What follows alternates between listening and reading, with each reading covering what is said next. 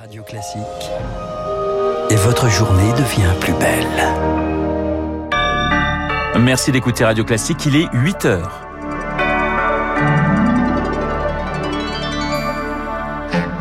La matinale de Radio Classique avec Renaud Blanc. Et voici les titres du journal. La France a déjà épuisé toutes ses ressources écologiques pour 2022. C'est le fameux jour du dépassement et c'est aujourd'hui. Notre dette écologique se creuse selon WWF. Il y a de l'orage dans l'air au PS. L'accord avec les Insoumis va-t-il survivre au Conseil national du parti prévu ce soir? Rien n'est moins sûr. Et puis, la ville d'Orléans a deux doigts de la, de la catastrophe sanitaire. Les urgences fonctionnent au ralenti depuis un mois et le privé n'arrive plus à compenser l'afflux de patients. Radio Classique. Il est 8h et à 8h, le journal nous est présenté par Lucille Bréau. Bonjour Lucille. Bonjour Renaud, bonjour à tous. À la une, la France épinglée par WWF. Si toute l'humanité vivait comme nous, comme les Français, eh bien, elle aurait consommé ce 5 mai toutes les ressources que la planète peut renouveler en un an. C'est le fameux jour du dépassement et il tombe de plus en plus tôt. Mais la bonne nouvelle, Baptiste Gaboris, c'est que selon l'ONG, nous ne sommes pas condamnés pour autant. L'ONG a travaillé hein, durant des mois sur un scénario alternatif en se projetant en 2027 à la fin donc euh, du prochain quinquennat. Résultat, il est possible selon le WWF de faire reculer ce jour du dépassement de 25 jours en 5 ans avec des mesures ambitieuses dans tous les secteurs, par exemple dans nos habitudes alimentaires. Pierre Canet du WWF. Notre régime alimentaire global n'est aujourd'hui plus tenable. Notre empreinte est plombée par cette consommation de viande et donc il faut aller vers moins de viande et recourir plus à des protéines dites végétales.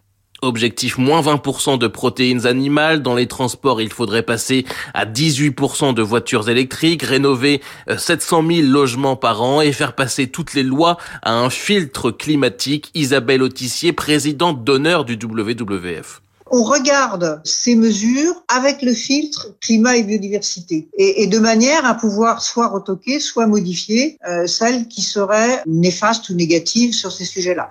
Un scénario appelé par le WWF planification écologique, un clin d'œil et une feuille de route pour Emmanuel Macron. Et le nouveau quinquennat d'Emmanuel Macron peut donc, on le comprend, en théorie renverser la tendance. Hier, il a réuni à l'Élysée une dizaine d'experts du climat justement pour préparer sa planification écologique. Son premier ministre, son futur premier ministre, qui ne sera pas nommé avant le 13 mai, en sera directement chargé. Jusque-là, c'est Jean Castex qui reste en poste. Lucille, au Parti socialiste, un conseil national orageux en perspective. Ces 300 membres se réunissent ce soir à 19h pour se prononcer sur l'accord conclu avec les Insoumis pour les législatives, accord rejeté par plusieurs figures du parti. François Hollande le récuse, Bernard Cazeneuve s'en va tout bonnement.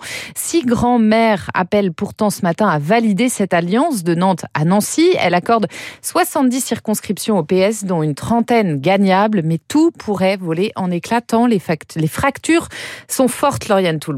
Il avait prévenu ces choses faites. L'ancien Premier ministre Bernard Cazeneuve claque la porte du Parti socialiste. Il n'y a pas non plus 40 cazeneuvistes, tempère un cadre du parti, proche du patron du PS. Mais la direction n'est pas sereine pour le vote de ce soir. Elle se sait plus isolée que jamais en Conseil national. Rien n'est joué, ça va être très serré. Je n'ai jamais connu ça, souffle-t-on avec inquiétude. Déjà le mois dernier, le texte leur donnant mandat pour négocier avec les insoumis était loin d'avoir fait l'unanimité. 160 voix pour, 75 contre et 58 qui n'ont pas pris part au vote. Ces derniers pourraient basculer cette fois-ci et voter contre l'accord, comme la maire de Paris, Anne Hidalgo, ou la présidente de la région Occitanie, Carole Delga.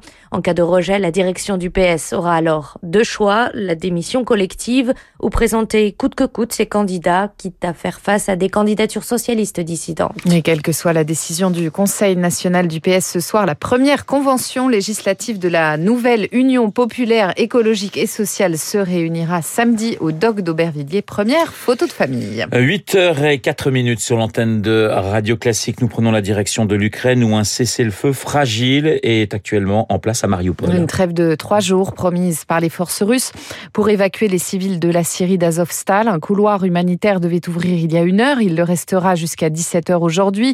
Une réunion du Conseil de sécurité des Nations Unies consacrée à l'Ukraine est également programmée ce soir. Une guerre qui menace de s'étendre depuis quelques jours à la Moldavie voisine, en Transnistrie, territoire séparatiste pro-russe. Les habitants craignent d'être rattrapés par ce conflit.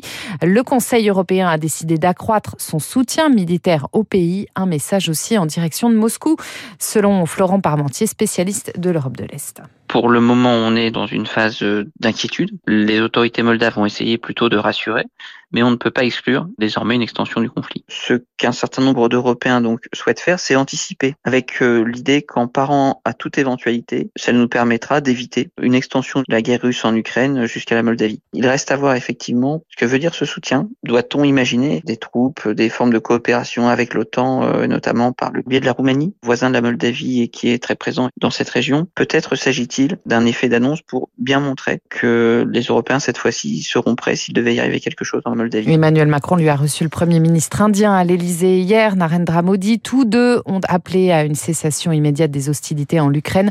En Ukraine, l'Inde, en revanche, s'abstient toujours de condamner l'invasion russe de l'Ukraine. On en reparle juste après ce journal avec votre invité Renaud, le général Jean-Paul Paloméros. En bref, les Britanniques votent aujourd'hui des élections locales test pour Boris Johnson. En Irlande du Nord, les sondages donnent le Sinn Féin partisan d'une réunification avec la République d'Irlande en tête de l'Assemblée locale. C'est la première fois depuis 100 ans. Lucille, sur le front du Covid, la pression continue de diminuer à l'hôpital. Le nombre de cas quotidiens est passé sous la barre des 50 000. En France, l'hôpital n'est pas sorti d'affaires. Pour autant, la crise révélée par le Covid semble, même s'intensifier par endroits. C'est le cas à Orléans où on frôle véritablement la catastrophe sanitaire. Cela fait un mois que les urgences du CHU tournent à minima. 80% du personnel soignant est en arrêt maladie et les cliniques privées peinent à prendre le relais Rémi Pfister. Habitué à prendre en charge 60 patients par jour en moyenne, la clinique privée d'Aurélien d'Orléans en est désormais à plus de 180, une cadence infernale. Son personnel et ses infrastructures ne sont pas du tout adaptés. La clinique ne pourra pas tenir plus d'une semaine dans ces conditions, prévient le directeur Stéphane Tulipani. J'ai des équipes en souffrance et ça devient très très compliqué. Le, service déborde et ça se ressent sur la, population et la patientèle qui est de plus en plus agressive. Quand vous avez des patients qui attendent depuis euh, quasiment 6-7 heures aux urgences, c'est plus possible quoi. On va essayer de faire le maximum encore une semaine, mais après on n'arrivera plus entre guillemets à absorber tout ce flux. C'est la fermeture partielle des urgences de l'hôpital d'Orléans qui a mené à cette situation. Cela fait un mois que 80% du personnel soignant est absent.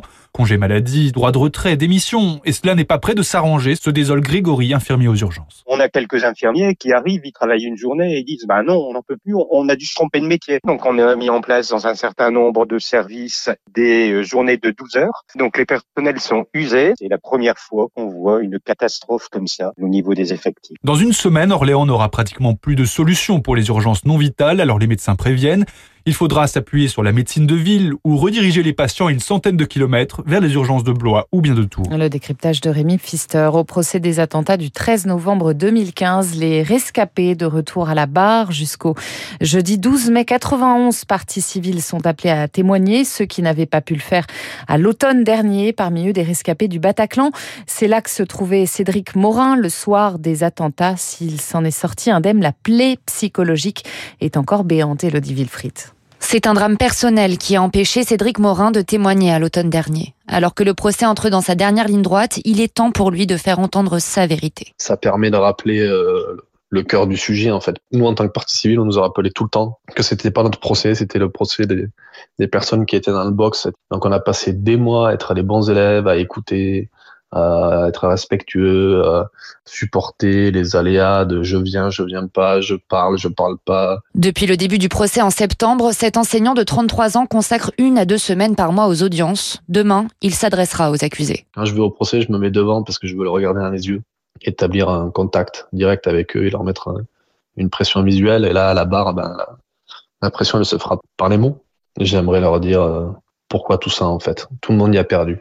De dire voilà, je vais sortir de ce procès, je vais retrouver les gens que j'aime, je vais aller marcher dans la rue, je vais boire une bière, qui vont aller purger leur peine en prison et que nous, on va continuer d'essayer de vivre à fond. Quoi. Vivre à fond, ce sera après la fin du procès, quand il sera libre, dit-il. Pour Cédric, chaque étape franchie le rapproche de cette normalité perdue qu'il désire tant. Le témoignage de Cédric Morin recueilli par Elodie Wilfried, il sera à la barre demain en Colombie, le plus grand narcotrafiquant du pays, extradé vers les États-Unis. Otoniel, c'est son nom, chef du clan d'El Golfo, doit comparaître devant un tribunal de New York. Sa tête était mise à prix 5 millions de dollars. Et puis le Real Madrid rejoint Liverpool en finale de la Ligue des Champions. Il a magistralement renversé hier soir Manchester City 3-1 en prolongation. Rendez-vous au Stade de France le 28 mai pour la finale. Merci Lucille. Lucille Bréau pour le journal de 8h. On vous retrouve eh ben, dans moins d'une heure à 9h pour un prochain point d'actualité 8h10 euh, sur l'antenne de Radio Classique. Dans un instant, Guillaume Tabar pour son édito et puis euh, mon invité, le général Jean-Paul